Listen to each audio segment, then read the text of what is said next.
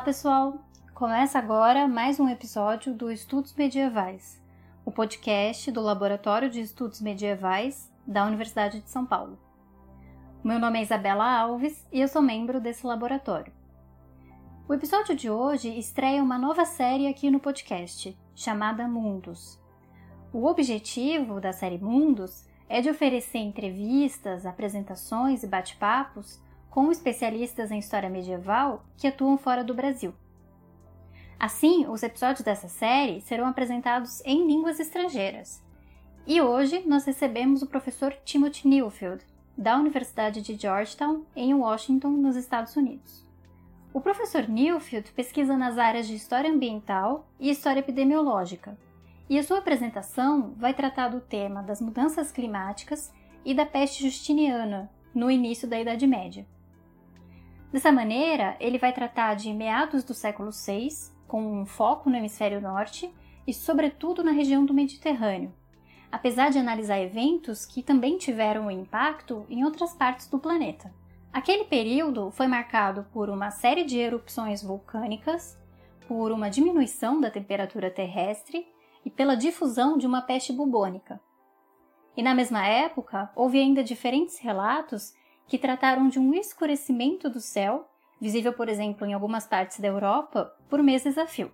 É com o objetivo de entender as causas, o escopo e o impacto daqueles eventos, mas também a reação das sociedades contemporâneas a eles, que o professor mobiliza tanto dados paleoclimáticos, como, por exemplo, o estudo de anéis de árvores e o estudo de núcleos de gelo, quanto documentos textuais. Nós passamos agora à apresentação do professor. Bom episódio a todos e até mais. So it's great to be here today, and it's always nice to have an opportunity to discuss late antique environmental history, but it is especially nice to get an invitation to do so from a colleague in South America. Uh, today I will be talking about environmental changes that occurred in the mid 6th century CE, really only the decade spanning the year 535 to the year 545. And that decade, of course, sits in a period one can call late antique. The written sources my work builds on, and which I will occasionally refer to today, all stem from the greater Mediterranean region and the European peninsula. But the events I will concentrate on undoubtedly impacted, it can now be said confidently, peoples and places very far removed from the Mediterranean. The first event I will focus on now reliably can be described as hemispheric in scale, as it affected all of the northern hemisphere. And the second event I will describe could be regarded as Afro-Eurasian, though how much of Africa was impacted by the Justinianic plague is unclear as it is unclear how much of East, South, or Southeast Asia was impacted by the Justinianic plague. The events I'm going to talk about each go by many names. The first I will discuss, and the first in chronological sequence, is the quote unquote 536 mystery cloud, or I like to refer to it now as the 536 550 climactic downturn. The second event is the Justinianic plague and the first plague pandemic. I primarily address the climate downturn and plague in isolation today, in isolation from each other, though I will devote some time to the speculation on the potential connections between the two events, on the connections between the 536 550 climate downturn and the Justinianic plague. I intend not to tell you what happened or even necessarily to convince you that my take, my understanding of these events is accurate or correct. Instead, I seek simply to make clear that the study of the history of the natural world in late antiquity and the Middle Ages, the study of environmental change and of societal and cultural relationships to that change must be interdisciplinary. In fact, it should be collaborative and multidisciplinary. The vast majority of environmental history, pre-modern or not, is text-based. It is rooted in the study of written documents. This is largely explained by the fact, I think, that most environmental history is modern in focus. Historians of the last two centuries or so, as you no doubt know very well, have more documents to work with than they know what to do with. The further back in time one interests lie, however, the thinner the historical record generally is, and the more useful, the more appealing complementary data from the natural sciences is. These days, many pre-modern environmental historians draw from the natural sciences, particularly histories concerned with changes in climate, disease landscapes, or land usage. But these studies, for all their novelty, are still through and through typical of the sort of work that historians do. And I think that there's a problem with this. It's a very hard problem to overcome, but I do think that there's a problem with this. Historians traditionally go it alone. By that I mean that they work by themselves.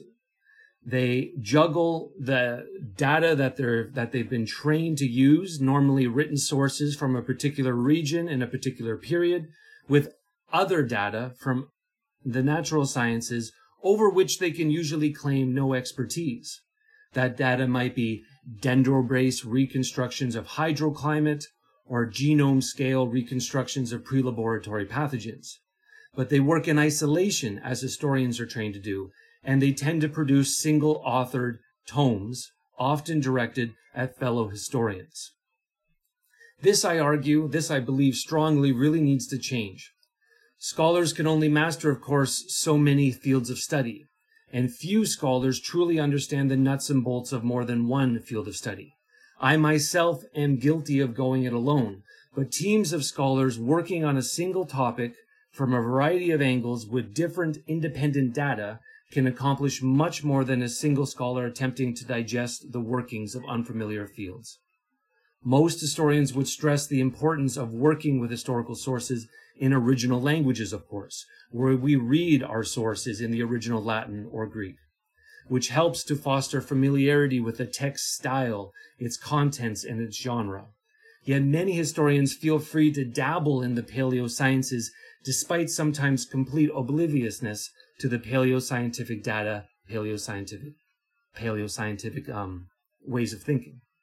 Going it alone heightens the risk of error through misinterpreting the data of another field and through overemphasizing the importance of limited data and the contribution of one's own field, in this case, history. So as an historian, I have always tended to overemphasize the importance of the written data and to treat the written data first and the natural scientific data second. There's issues with that, of course, just as there are concerns with a paleoclimatologist who privileges the paleoclimate data and treats the written data as coming in second place. It would be wrong to think, for instance, that the 536 550 climate downturn did not impact peoples and places where there is no or little written data for it. There is no mention of a mystery cloud north of the Alps, for instance. I will get to this in just a moment. But it is now undeniable that temperatures in Northern Europe plunged dramatically then and there.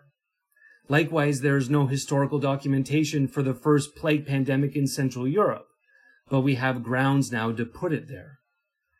Interdisciplinary historians working in multidisciplinary teams must be the way forward. Teams of scholars working on a single topic from a variety of angles and with different independent data can accomplish much more than a single scholar attempting to digest the workings of an unfamiliar field or unfamiliar fields. I'm sorry if this sounded like a rant, but I have tended in recent uh, months to start my talks with something like this, just because I think changing the way we think as environmental historians of the pre-modern past is so important. Um, and on this note, what I what I say today has come out of work I have conducted alone, but also work that I have conducted in long running, sometimes slow moving collaborations. Slow moving is usually a good thing. You don't want to do anything too quickly, of course. What the 536 Mystery Cloud was has been a subject of heated debate. What its consequences were depends entirely on who you read. On one extreme, there is catastrophe. In Catastrophe, the journalist David Keys tells us the 536 Mystery Cloud set in motion a plethora of events that ultimately culminated in the rise of the modern world. Keys tied the 536 events to everything from the 7th century Arab conquests of the Mediterranean to the rise of Charlemagne in the 8th century to the formation even of the modern Japanese state a millennium later. This was slapdash, uncritical environmental history, environmental determinism at its best. It is the book, however, that first drew a good deal of attention, academic and popular, to the 536 event. Keys' work was published 20 years ago, but his determinism is, for better or worse, alive and well. Just last year, a prominent early medievalist branded the, the year 536 as, quote, the worst year to be alive. It was thought to have been so bad in part because of the 536 climate event. At the other extreme, there are those who overlook the 536 event altogether or dismiss it with a few keystrokes. To pick just one example, in Chris Wickham's 2004 Framing the Early Middle Ages, which is a massive tome, of course, and very influential and important, the event that some have devoted books to, the 536 event, is allotted one sentence buried in a footnote, where it is dismissed as, quote, the latest great disaster theory to reach the academic community. Whether the 536 event was a climactic catastrophe or just another year remains a subject of serious debate. This is despite the fact that some key points in the debate have been put to rest. Parts of the approaches of both Keys and Wickham still stand, but the stance of neither the journalist nor the influential scholar as a whole remain plausible. Perhaps it should be said that much of what Keys claimed was never plausible. Okay, the details. The 536 event was invented or discovered, depending on your perspective, in the year 1983, long after 536. And that year, Richard Stothers, an atmospheric scientist at NASA who had a classics degree, connected a handful of 6th century eyewitness accounts of something unusual in the sky with a then new Greenlandic ice core that spanned the late Holocene, so for the last few thousand years. And that new Greenlandic ice core uh, presented a new record of volcanic events of the last few thousand years. In the mid 530s, several authors, some famous, some obscure, recorded an extended dimming of the sun. Procopius, who we know well, spent 536 in Italy, Tunisia, Tunisia, sorry, and possibly Turkey, and 537 in the Italian peninsula alone. He observes in his history of Justinian's wars that in the year 536-37, quote, the sun gave forth its wonted light without brightness, like the moon, during this whole year. He continues, quote, it seemed exceedingly as though the sun was in eclipse, for the beams it shed were not clear, nor as it is custom to shed. Similarly, but from Rome, the senator and consul Cassiodorus, in a letter to his deputy variously dated to late 536, 537, or mid 538, speaks of the dimming of the moon and of the sun having lost its wonted light and appearing bluish, as if in transitory eclipse throughout the whole year, he said. He observes that the sun was without the might to produce shadows at noon, and he writes, quote, of strange, strange weather, with, as he says it, a winter without storms, a spring without mildness, and a summer without heat. He goes on at some length, but in short, it was unusually cold and dry, with a, quote, prolonged frost and an unseasonable drought. The lesser known administrator John Lydian, in his work on signs and portents written in the early 540s at Constantinople, reports that the sun dimmed for nearly a whole year, quote, in the year 536, although it has been suggested that the date may be a mistake for 536, 537. The churchman John of Ephesus, who lived in southeastern Turkey and traveled much before settling in Constantinople in the in the early 5 Hardy's as well describes the event in the second section of his ecclesiastical history, which survives in the third part of the late 8th century compilation of the so-called text by the so-called pseudo Dionysius. In this work, the sun is documented as covered with darkness for 18 months, and the sun's rays visible for only two or three hours a day, as if diseased. Lastly, the so-called Pseudo Zachariah, a Syrian monk who likely compiled his history in the third quarter of the sixth century, somewhere in southeastern Turkey, observes the darkening of the sun and moon from March 24th, 536 to June 24th, 537. The sun began, quote, to become dark at daytime and the moon by night, end quote. In what has been described as an awkward phase, he also refers to the Mediterranean as, quote, stormy with spray or clouded by moisture, or maybe sometimes translated as, or it could be translated as confused by wet clouds. Pseudo Zachariah as well notes that the year 536, 537 saw a horrible, horribly cold winter in Syria, which was unusually snowy, so snowy that it called wild birds, caused wild birds to die. Some other texts document difficult climate at this time or extreme weather, but not any sun paling. Notably, the continuator of the history, Marcellinus Comes, remarks that 536 saw excessive drought, which destroyed southwestern Asian pastureland and forced the migration of 15,000 people from modern day Iran to Syria. The textual evidence for any 536 event uh, is clearly concentrated in the Mediterranean, in the central and northeast of the region. That said, John of Ephesus does claim that the aqueous atmospheric phenomenon that he observed was only Mediterranean in scope, quote, but that Persia and India and that Persia and India were not impacted. What exactly he meant by India is debatable, uh, but it's unlikely that he had good up to the minute knowledge of events in South Asia. Almost certainly by India, he was referring to southern Arabia in East Africa. In 2005, an article which is very well read by historians but not well read by paleoclimatologists, a historian made much of John of Ephesus' attempt to define or limit the scope of the 536 event. It is a stretch too far, though, to regard the 536 event atmospheric clouding as a circumscribed Eastern Mediterranean affair on the basis of John of Ephesus' work alone.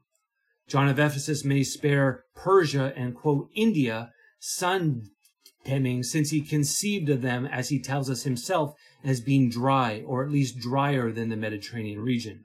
He states, quote, India and the Persian realm and whatever dry land lies towards the rising sun were not troubled at all, end quote. Because Persia and India, quote, were dry places, at least in his mind, and the 536 event was inherently moist and wet, according to his thinking, the clouding could not have affected Persian and Indian skies. In any case, his understanding of the cause of the sun's dimming need be no more accurate than Aristotle's explanation of earthquakes, of course. And we've moved on, naturally, from what Aristotle thought of earthquakes. We should move on as well from what John, this John, thinks of the atmospheric clouding. On the basis of the written sources alone, we do not know how limited the observed clouding was. We know only on the basis of the written evidence alone that at the very least it was a, it impacted the central and eastern Mediterranean, or it was only observed in the central and eastern Mediterranean. It may have been observed north of the Alps or in sub-Saharan Africa. We don't know. We have no written sources to tell us yes or no on that matter. But on their own, textual passages did not tell a full story for Stothers. Stothers, the atmospheric scientist from NASA with a classics degree, paired these written sources in a series of publications with one of the first ice core records for late Holocene volcanic eruptions. Since the 1970s, ice core scientists have been reconstructing histories of global volcanism using volcanic sulfates trapped in polar ice. Ice layers archive sulfate and tephra from large or local volcanic eruptions. Where ice is generally well, well saddled and accumulates annually, so Greenland or Antarctica, but not glaciers, um, which are more dynamic and which move because of the force of gravity and their own weight, So where ice is well established and accumulates annually, good reliable records of past volcanism can be constructed. Eruption chronologies have been put together for some of the world's volcanoes, and a number of methods can be employed to put those chronologies together.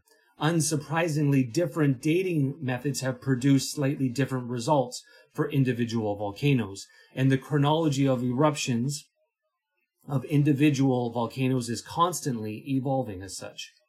The ice core sulfate data presents a record of large global volcanism that allows specialists to construct eruption chronologies, not of individual volcanoes per se, though tephra shards uh, archived in a specific ice layer can be linked to volcanic complexes, as a recent study tied the massive 44 BCE eruption to a volcano in Alaska. Instead, the ice core data shines light on major climate forcing volcanic events across the globe. Large and violent volcanic eruptions can inject tens of millions of tons of ash, hydrochloric acid, and sulfur dioxide into the atmosphere. The ash and acid fall to Earth within weeks. The sulfur dioxide, however, mixes with water in the atmosphere to produce fine sulfuric acid aerosols. If these reach the stratosphere, they can dim incoming sunlight on a hemispheric scale possibly even on a global scale if the eruption is tropical, for multiple years, perhaps only months, but quite possibly for multiple years.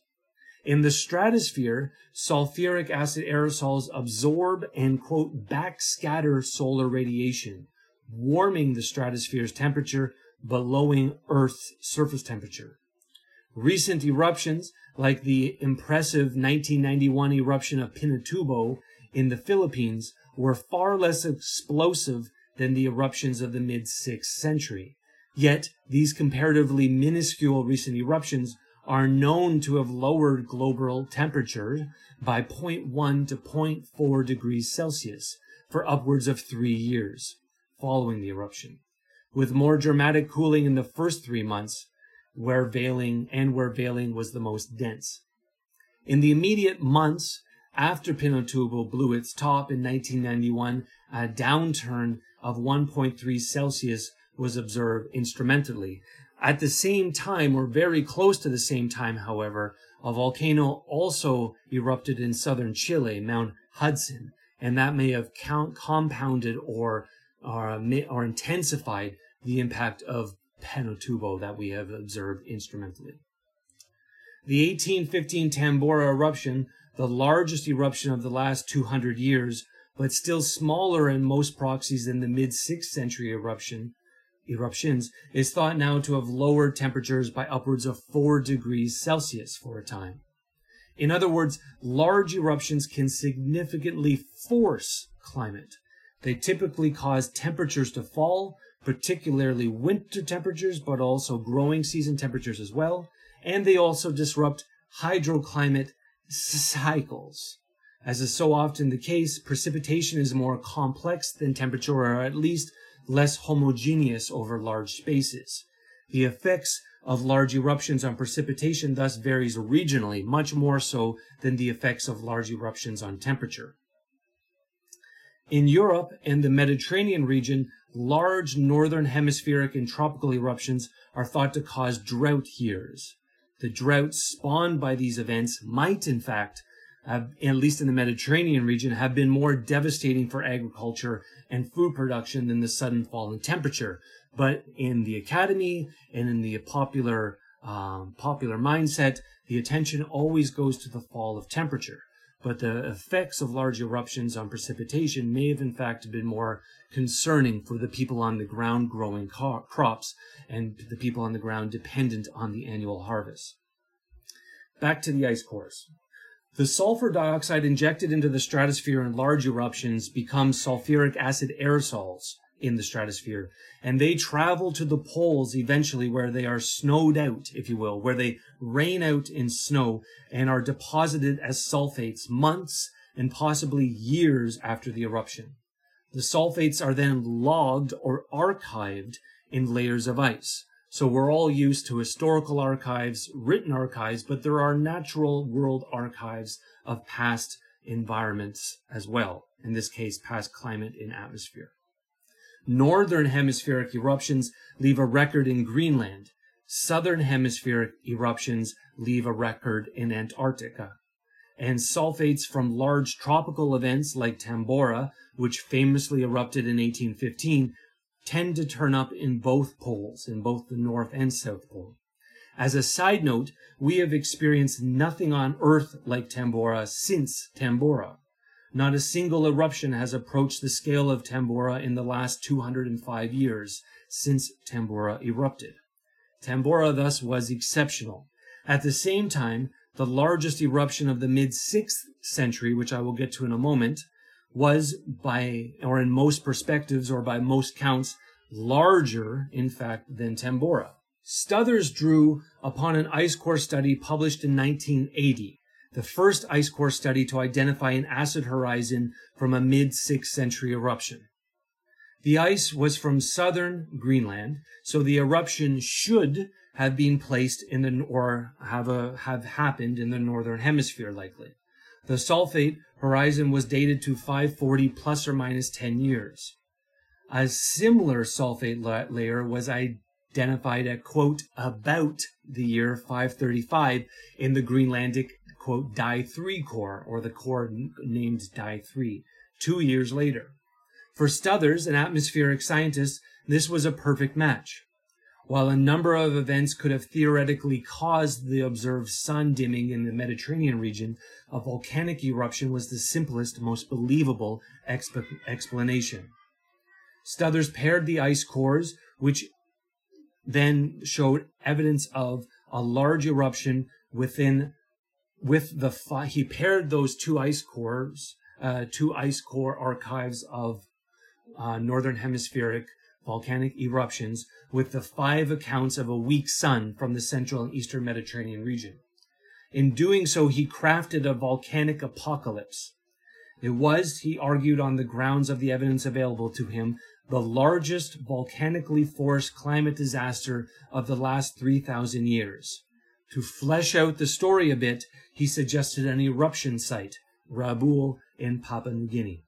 This theory was published in a number of high profile journals like Science, Geophysical Research, and Nature, and it got great traction in the natural sciences. It had some shortcomings though. Of course, there was no written data for a climate disaster outside of the Mediterranean region. Further, the sources that reported a dim sun um, or a mystery cloud in the Mediterranean region don't really suggest a climate disaster. The majority of them do not even mention extreme weather or the effects of extreme extreme or the effects of extreme weather like widespread food shortages perhaps.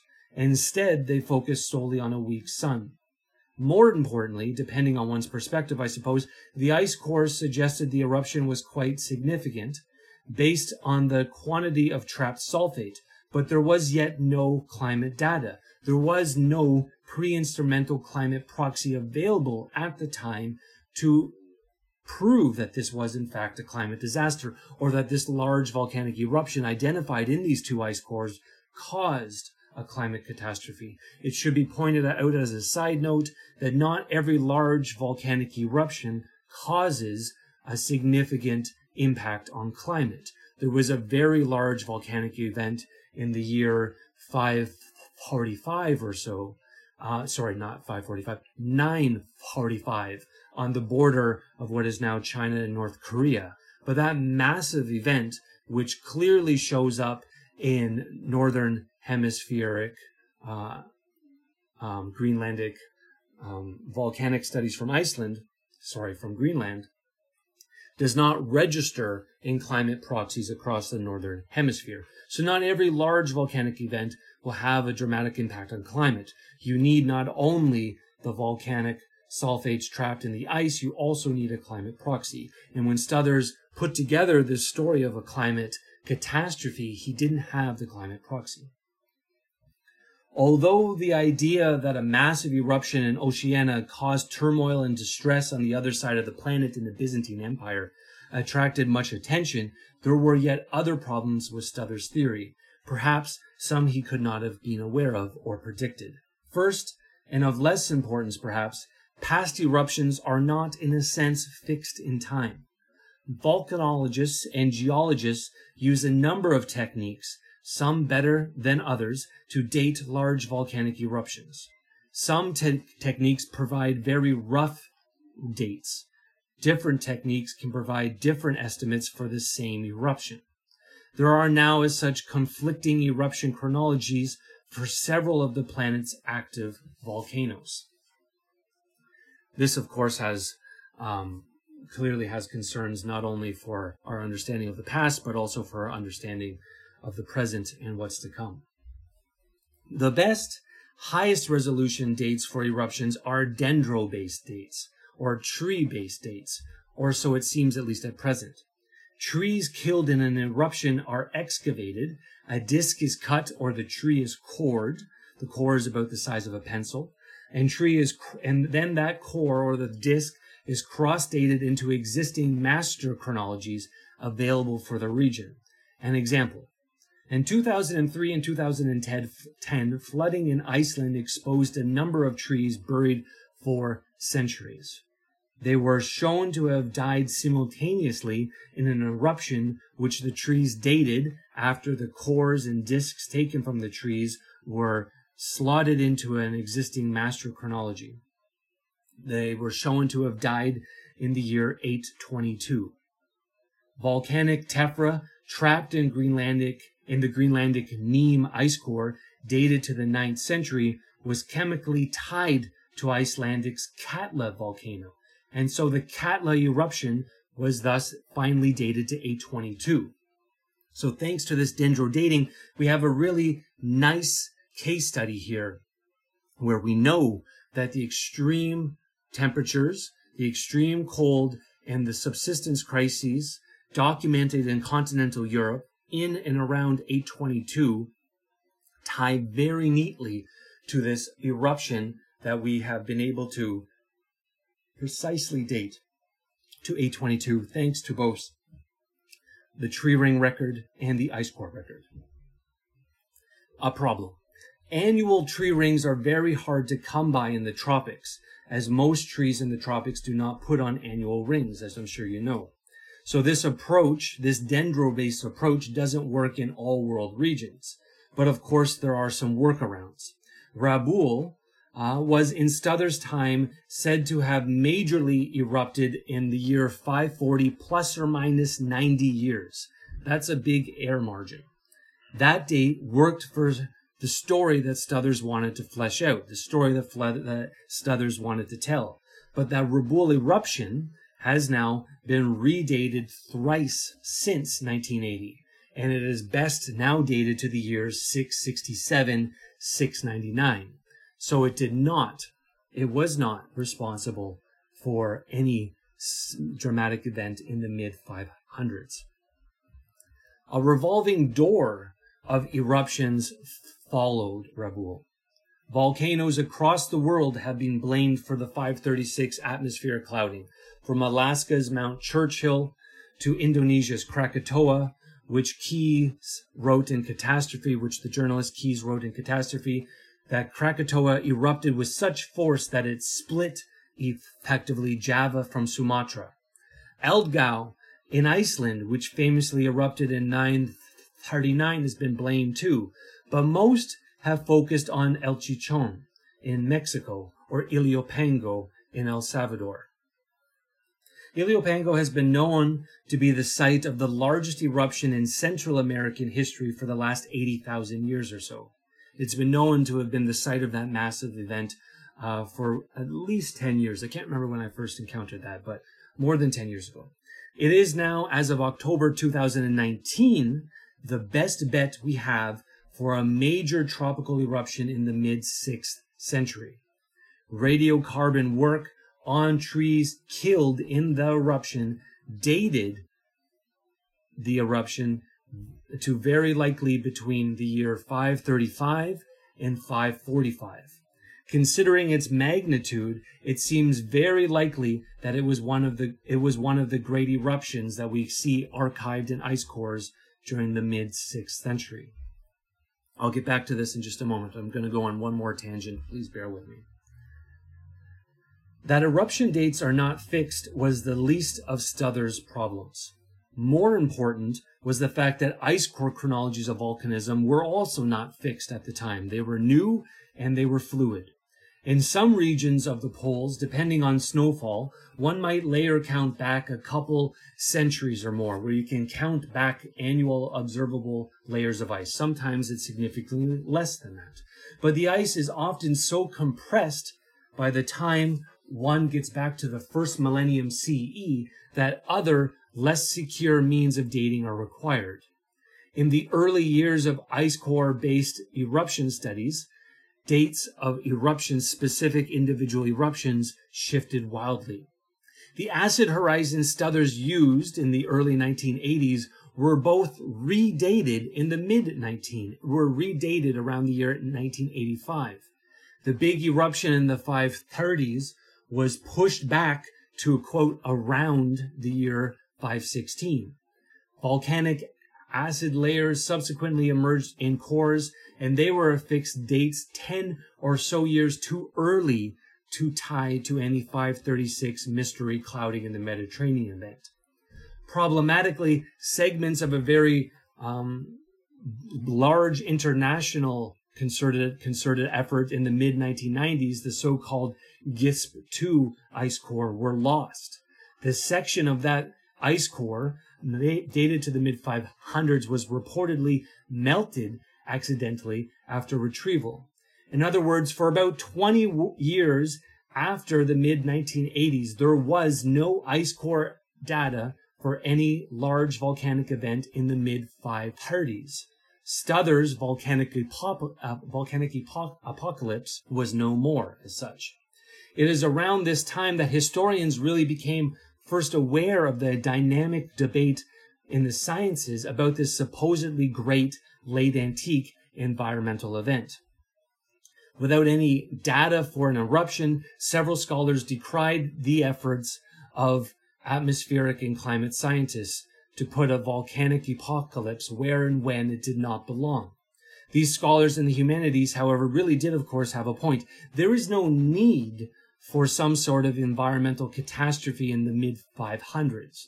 There is nothing, no catastrophic economic, political, or social collapse that requires an explanation of that scale or sort, at least not in the Mediterranean.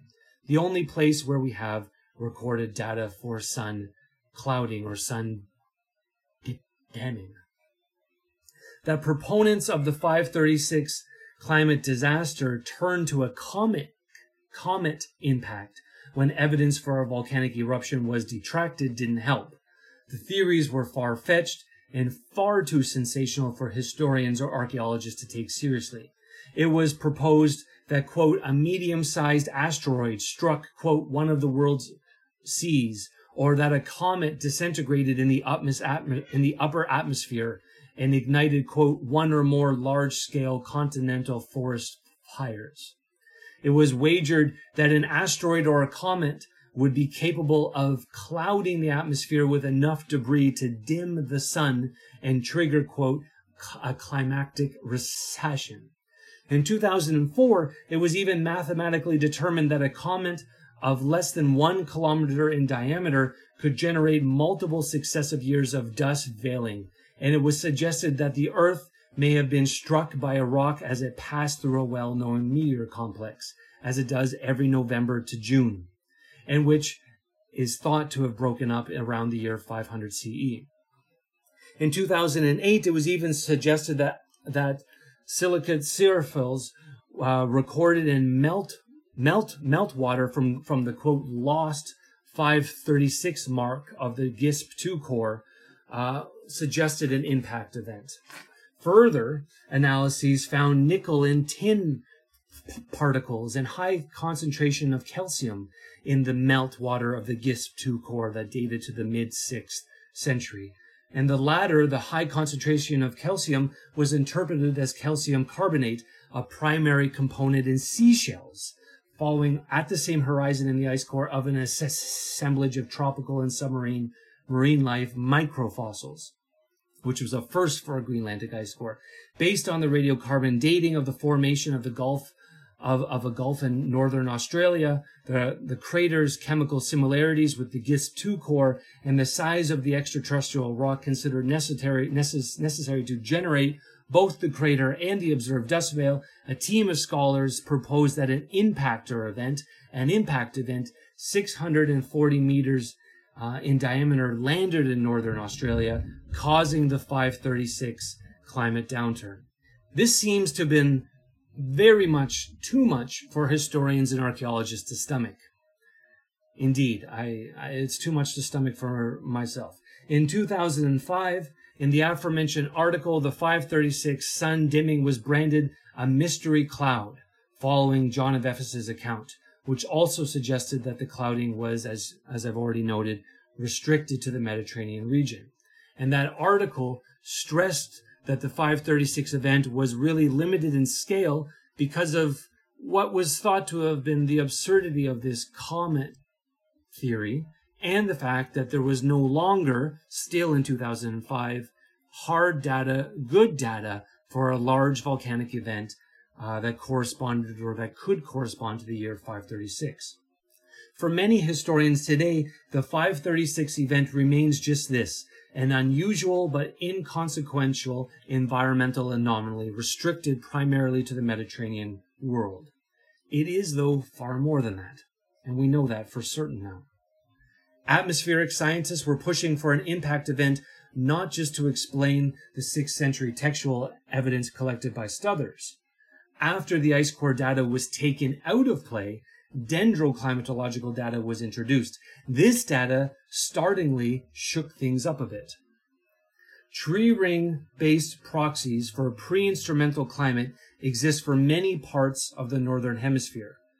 There are now more than 14 temperature sensitive chronologies available for North America and Eurasia that extend back to the common year. There are only three such chronologies for the southern hemisphere, there is a very robust chronology available for Chile. There is available robust chronology available for New Zealand and another for Tasmania. In 1994, when there was no evidence for a volcanic eruption in the mid 530s, dendro data, tree ring data, was leveraged to reveal a dramatic climactic event in the mid 6th century CE. There was no doubting this data. As dendrochronologists and dendroclimatologists say, trees don't lie. We might add that they don't tell the whole story, and by default they kind of lie through omission, but they don't lie. The dates are fixed.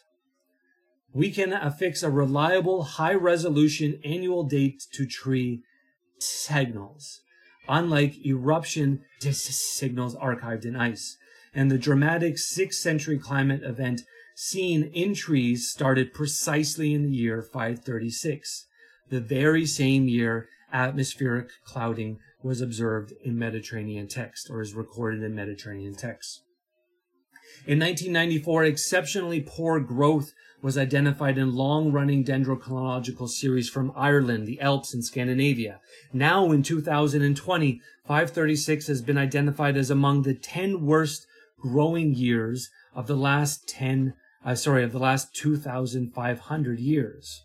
And the decade spanning 535 to 544 is also among the coldest five decades of the last uh, 2,500 years in the northern hemisphere. And I should stress that this data is particular to the summer season, to the growing season. This is not reflective of of cold season temperatures because trees don't grow in the cold season. And so we only really get a spotlight here on what's happening during the growing season. Further, while the written sources reveal atmospheric and atmospheric event of 12 or 18 months duration, the trees tell us that it was much longer and much more severe. This was no short anomaly that lasted 12 months or 18 months. It was a climate downturn that lasted 15 years. The trees attest to multiple troughs or low points across the, the 15 years spanning 536 to 550. And to some extent, they show troughs in the year 536, 540, and 545. In 2008, so long after, more than 10 years after the dendro data has come into play, a new composite ice core record of eruptions was put together, and in it there emerged evidence for not one large eruption, but a cluster of large eruptions around the year 535. There were massive, these were massive events, some of the most significant events of the last 2,500 years. The initial dates assigned to these events proved to be wrong, and that was shown within months. The sciences are moving along very rapidly. But by the end of 2008, it was clear that there was one large event around the year 535, 536, and a second, even larger event around the year 539, 540. Importantly, the evidence for this has not wavered since. A number of ice core studies have come out since 2008, and the dates have remained fixed. The tree ring dates also remain fixed for the climate cooling. It is growing more robust by each year, if you will, our understanding of this dramatic climate downturn in the mid 500s. The decade of 536, 540, we now know for certain, as I was saying, uh, was one of the coldest across the northern hemisphere in the late hemis- late, late Holocene, and there is no doubting that. We could argue that historians who belittled the theories of a mid 6th century climate crisis were wrong, and that Stothers was vindicated of the claims that he had invented a volcanic apocalypse. But that would be to rub out the nuances of the evidence available. We must separate climate crisis from societal crisis. The two have not always gone hand in hand. They might correspond in time even, but there might not be a correlation. We can have a climate crisis without having a societal crisis, or we can have both at the same time, but it's still upon us to tease out the causal mechanisms that allow us to state firmly that dramatic changes in climate were causing dramatic changes on the ground. In rashly dismissing this 6th century event, historians have misunderstood what the science is telling us, and they have failed to keep up with the science. I tell my students that we cannot be interdisciplinary for an afternoon or a week or a month. We have to be continuously interdisciplinary because the science is constantly evolving. In haphazardly assuming that this 6th century event spawned a massive crisis, atmospheric and paleoclimate scientists have misrepresented late antique societies as being wholly or largely vulnerable to climate change and possessing little ability to adapt or to respond. But working together, so what I'm saying here is that both the approach adopted commonly by historians and both the approach adopted by paleoclimatologists had its shortcomings. But working together, historians and environmental scientists have a challenge or an opportunity here Climate in many parts of the Norman northern hemisphere changed suddenly and dramatically in the mid 6th century. There is no doubt of that. The latest tephra-based studies suggest a large eruption in northern North America caused the global cooling in 536, and that a truly massive eruption at Ilopango in El Salvador in Central America caused a few years of global cooling in the year 540, or starting in the year 540. We hear, as noted, of a migration from Iran to Syria to escape, to escape drought. We also hear of exceptionally cool climates or cool, cool, cold seasons in Turkey. In the Irish annals, it is reported worryingly, perhaps depending on how you read it, that there was, quote, a failure of bread, end quote. In 537, we also hear of poor harvests in Istria in northern and northern parts of the Italian peninsula. And in Liguria, in northeastern parts of the Italian peninsula, a bishop, we are told, uh, reports that people starve there. And drawing on his Bible, he reported that some of the mothers were forced to eat their children. That is Leviticus 26, 29. In a series of Welsh Welsh Welsh chronicles, or, or a short series of Welsh uh, Welsh annalistic texts, there is a reported quote, general mortality, end quote, in that same year. Yet in other regions, even in Italy itself, we hear of perfectly fine harvests. And in other regions of the Mediterranean world and of Europe, for which we have good source material, there is no report of atmospheric clouding And there's no report of extreme weather, and there's no report of a subsistence crisis. In the Baltic region in Scandinavia, there is considerable archaeological evidence for population contraction and the reorganization of power structures, property rights, trade networks, and burial customs, all of which are to some degree datable to the mid 6th century. There is spatial temporal correlation here with the climate downturn of 536 550, but the causal mechanisms remain to be really teased out, to my mind. The evidence for large scale societal crisis in Europe in the wake of the climate downturn, thus, is limited, and some of it is questionable. But this, to my mind, is just the sort of climate history that we need to be writing. This is the sort of climate history that requires historical, uh, sorry, that requires historical, atmospheric, and paleoclimate data to be blended, to be integrated. That climate change suddenly and dramatically, there is no doubt but there is not evidence for a massive crisis. And this suggests, one, that we need to be looking not only for crises in the historical record that correspond in time and place with environmental change, but also, two, that we cannot assume that climate crises always correspond to societal crises. And further, three, it is feasible that we could, once historical and scientific data, scientific data are blended, craft histories of resilience and adaptation. These sorts of history may be the sort of histories that we need right now in our modern era of dramatic and worrying climate change. How various populations across the Northern Hemisphere may have withstood such a dramatic environmental shock like the 536 550 climate downturn requires yet more research. Unsurprisingly, we also need yet more paleoclimate data as we begin to feel out the regionalism of this climate event's influence on temperature and precipitation, on this volcanic events, on these on this cluster of the volcanic events influence on temperature and precipitation. There are major gaps in our knowledge, as I will discuss now in discussing the Justinianic plague. The only way the 536 550 climate anomaly can have caused something of a catastrophe would be if we could somehow link it to the Justinianic plague and the first plague pandemic. And indeed, some have proposed that climate, that the climate event triggered the plague. It is partially for this reason that in some circles, 536 was supposedly, quote, the worst year to be alive. A close look at the available data, however, complicates this a bit, or actually a lot.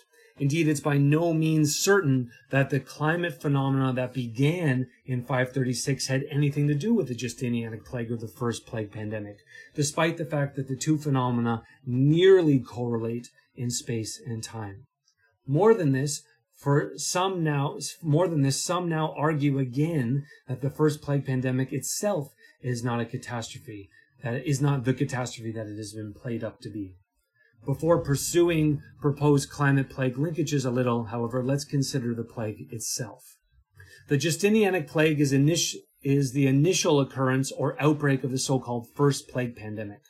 The Justinianic plague emerges into the historical record in 541 at Pelusium in the northeastern Nile Delta. It then spread around the Mediterranean region and into Southwest Asia and Europe, reaching possibly Ireland and England. It seems to have fizzled out around the year 544. All this said, the written evidence that we have is spotty. The Justinianic plague is the best recorded plague of late antiquity or the early Middle Ages, but it is not a well recorded plague by late medieval or early modern standards. Its chronology and geography are tough to tease out, so too its origins. It is particularly well documented at Constantinople and to a lesser extent in Antioch and Alexandria, three of the largest cities of the late antique Mediterranean world.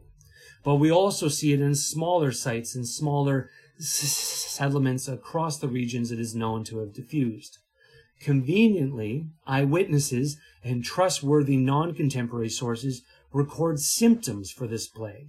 Symptoms for many late antique plagues are not found in the written written in the written reports that we have, but they are found for the Justinianic plague. And this record of symptoms include frequent mentions of large inflammations in the groin, in the neck, or in the armpit. And these can be interpreted as classic manifestations of bubonic plague. This record of the clinical expression of the disease allows us to, to, to tie accounts of epidemics together, accounts of disease outbreaks with these large inflammations in, for instance, Valencia or Alexandria and Rome, and thereby to reconstruct outbreaks of plague in late antiquity.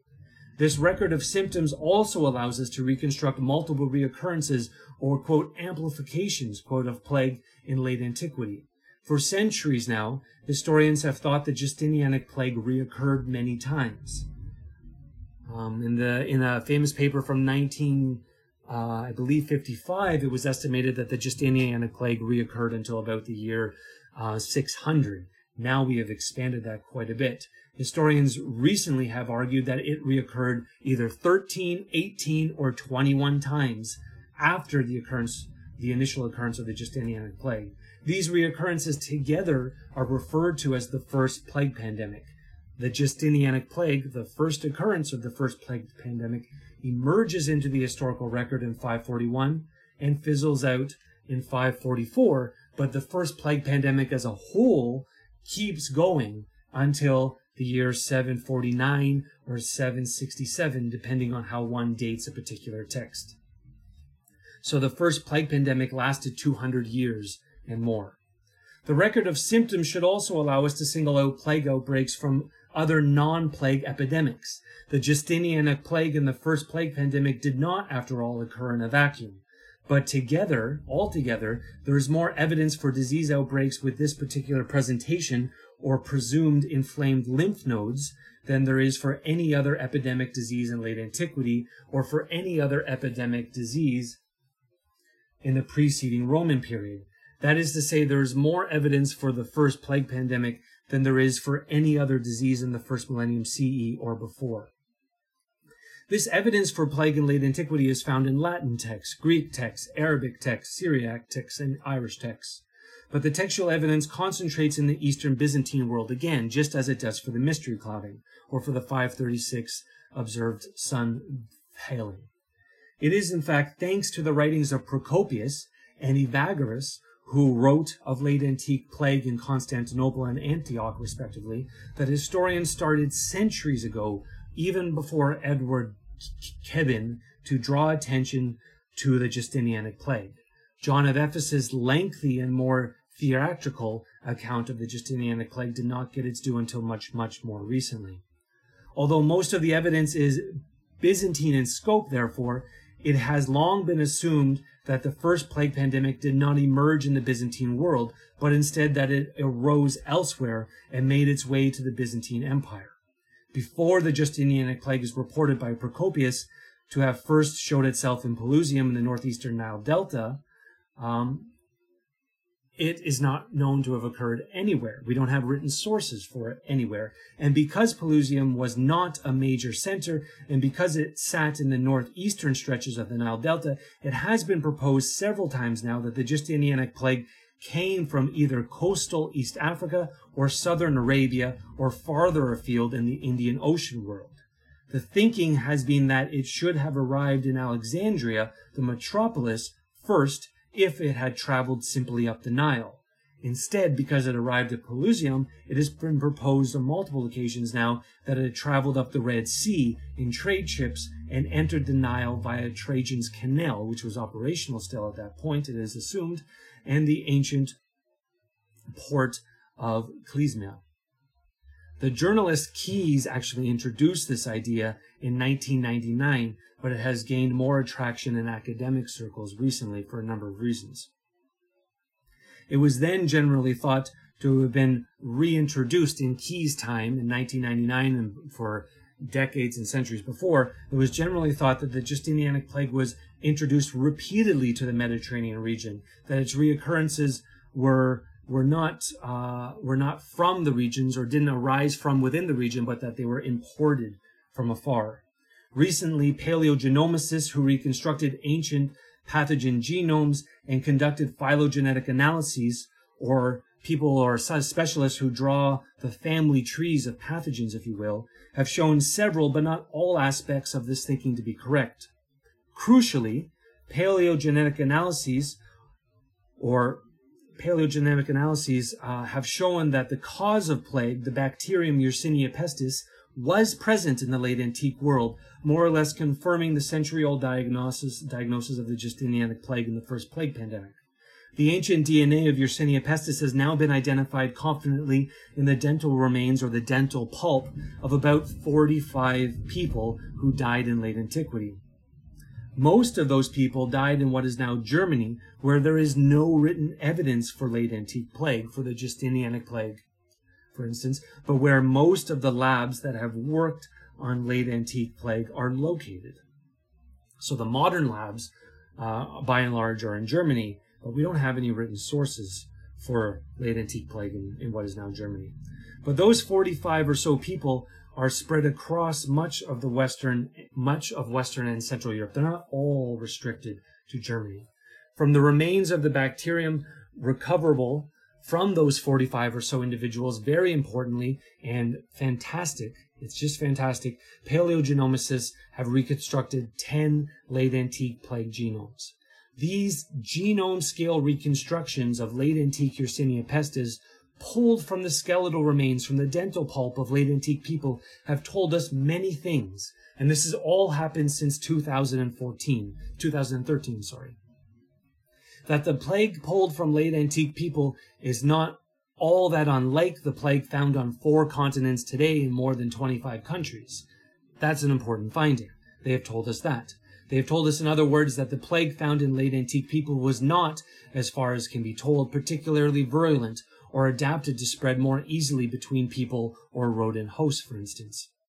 We have also learned from those 10 plague genomes that late antique plague was introduced once to the Mediterranean region or Europe, and that plague managed to focalize there or to become enzootic there somehow. In other words, the 13, 18, or 21 reoccurrences that we can see in written sources originated in the Mediterranean region or somewhere nearby. They did not wash in from afar as a plague wave. Only the first occurrence originated someplace else. We have also learned that late antique originally uh, originated ultimately in northwestern China or Kyrgyzstan. The strains isolated from 6th through 8th century skeletons in Europe interleave, if you will, strains collected from a plague victim in 1955 in northwestern China and plague strains pulled from rodent reservoirs of plague in Kyrgyzstan in recent decades. There is, however, some significant evolutionary gap between late antique strains and the current strains with which it is most closely related. 60 or so single nucleotide polymorphisms or single base pair substitutions exist.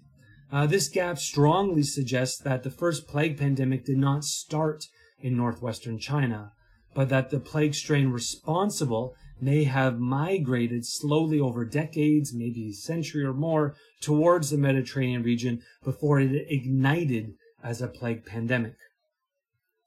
It may have been, or sorry, it has been, uh, as some have speculated, uh, it may have taken root or become enzootic, become focalized or a part of the environment, if you will, in rodent reservoirs in East Africa or southern Arabia. This is guesswork, as noted, based on the fact that plague is first recorded in Pelusium. The genomes have told us a lot. They have confirmed aspects of the traditional history of the first plague pandemic, and they have uprooted other aspects uh, of that story as well. We know, for instance, now that plague did not repeatedly come from afar, that it took root in the Mediterranean region or somewhere nearby. But the genomes have not proven that the first plague pandemic was a demographic catastrophe, as most allege it was. Some have said 100 million died in this plague. Others have said 50 or 25% of the Mediterranean region of the Byzantine Empire. There is no real basis for any of this speculation. We have no stats to work with. The round numbers found in Procopius and John of Ephesus and a few, few additional texts are not to be treated as reliable statistics at all, let alone representative for the wider Mediterranean, as opposed to just the major cities those authors referred to. Recent work has called into question the way the narrative, epigraphic, papyrological, papyrological, and numismatic evidence has been used to manufacture an absolute massive demographic event in the mid 6th century. Evidence for landscape change, like that available for the Black Death, is also as well not easily forthcoming uh, from available pollen cores from regions known to have been hit by the Justinianic plague. Several pollen cores from the eastern Mediterranean region, for instance, including sites close to Constantinople, do not evidence dramatic abandonment of arable land, for instance. Though there are some palynological indi- indications in the western Mediterranean world for a retreat of arable. In any case, tying any such retreat to plague is not as straightforward as it may seem. Correlation, again, is not evidence of causation. The Justinianic plague was likely a major event in many places, Certainly it was horrible to live through, but had Procopius lived 50 years earlier or later, we might very well be talking about another disease outbreak today. So much of the focus on this event stems from his account of it. It has attracted so much attention over the last 300 and more years. Getting back to the unknowns and the climate downturn. The first problem for tying the 536-550 climate downturn to the Justinianic plague and the first plague pandemic is that we do not that we do not know where the pandemic commenced. We know its ultimate origin, but we do not know its proximate origin. How can we connect the climate and plague if we do not know where it ignited? And we if we do not know where late antique plague was in the year 536 or the year 540. The second problem relates to plague's ecology. Plague is an extremely complex disease. The plague pathogen Yersinia pestis presents in a number of different ways or causes a number of distinct diseases. Pathogens like SARS-CoV-2 cause disease like COVID-19. And Yersinia pestis, the pathogen of plague, can cause a number of different of distinct diseases that are all plague. There is the infamous bubonic plague that we've already referred to, but there is also pneumonic plague, gastrointestinal plague, septicemic plague, pharyngeal plague, and so on. But more importantly for us today, plague is a disease hosted in rodents and transmitted between rodents and to humans primarily via fleas. While we normally think of rats when we think of plague, plague is actually hosted in very few places by rats. Rather, plague is hosted in diverse wild sylvatic rodents like marmots, prairie dogs, squirrels, and gerbils. In fact, over 200 species of rodents can host plague. We think of rats because in several places hit by the third plague pandemic around the year 1900, plague erupted in urban rat populations and spilled over to humans from those urban rat populations under the eyes of modern science. Rats are a great kindling for a plague epidemic, if you will, but rats usually do not, or but plague usually does not originate in rats. To connect the 536-550 event to the first plague pandemic, we need to know where plague was, roughly at least, and in what rodent species it was endemic or hosted. Of course, extreme weather influences the population dynamics of different sylvatic rodents differently. Another problem is that the paleoclimate data I have referred to uh, is lacking in some areas. If the proximate origin for the Justinianic plague was in East Africa or southern Arabia, we do not unfortunately have high resolution paleoclimate data for those regions. The 536-550 climate downturn, in other words, remains largely imperceptible or invisible in those regions. There is, in fact, still no high resolution temperature or precipitation data for the mid 6th century climate downturn in the eastern Mediterranean region at all. Cooling may have been experienced there during the summer, perhaps also during the winter months, but we do not have hard evidence to pair with the reports of 536 atmospheric cooling yet from that region itself. In fact, those reports of atmospheric clouding could relate to another more local volcanic event, one that did not impact hemispheric climate. Many eruptions occur every year. A colleague of mine recently told me 60 small eruptions occur every year or so. That clouding may have been the result of a, or had a local source. And the major volcanic event that we see that registers in trees across the northern hemisphere uh, may have been caused by something altogether different, such as those eruptions in northern North America I was referring to. It is interesting that there is no reported dimming for the larger eruption of 540, which almost certainly happened in the Americas as there is for the eruption of 536. Quite significantly, if the proximate origin of the pandemic of the Justinianic plague was in tropical coastal East Africa, the climate event may not have even affected the sylvatic population of rodents, plague carrying rodents there. we have no evidence yet for the 536 550 event in that part of the world. No high resolution evidence for the climate event in that part of the world. North of the Alps, we can see 536 and 540 eruptions clearly in climate proxies. There are severe summer droughts and temperature troughs. In other regions of our concern, however, things are not nearly so clear yet. By working across disciplinary boundaries and collaborations, these issues will be will come into focus. That these are things we need to think about at all is only made clear with careful team interdisciplinarity. Admittedly, as this research has begun to take off over the last few years, it has more problematized existing theories and laid bare the inadequacies of old narratives. But this research is now better capturing the complexities of the past. The 536 550 event was neither a volcanic apocalypse or just another day. Lastly, this research is as well providing a plethora of new directions to go forward. To begin, we need to look for Yersinia pestis in rodent remains encountered in rural archaeological sites. And we need, if feasible, high resolution, firmly chronologically fixed climate proxies for East Africa and Southern Arabia. As time consuming and demanding as this work may be, ultimately, the histories that we will build collaboratively will be more robust and more reliable than those crafted before historians uh, started going alone. Thank you.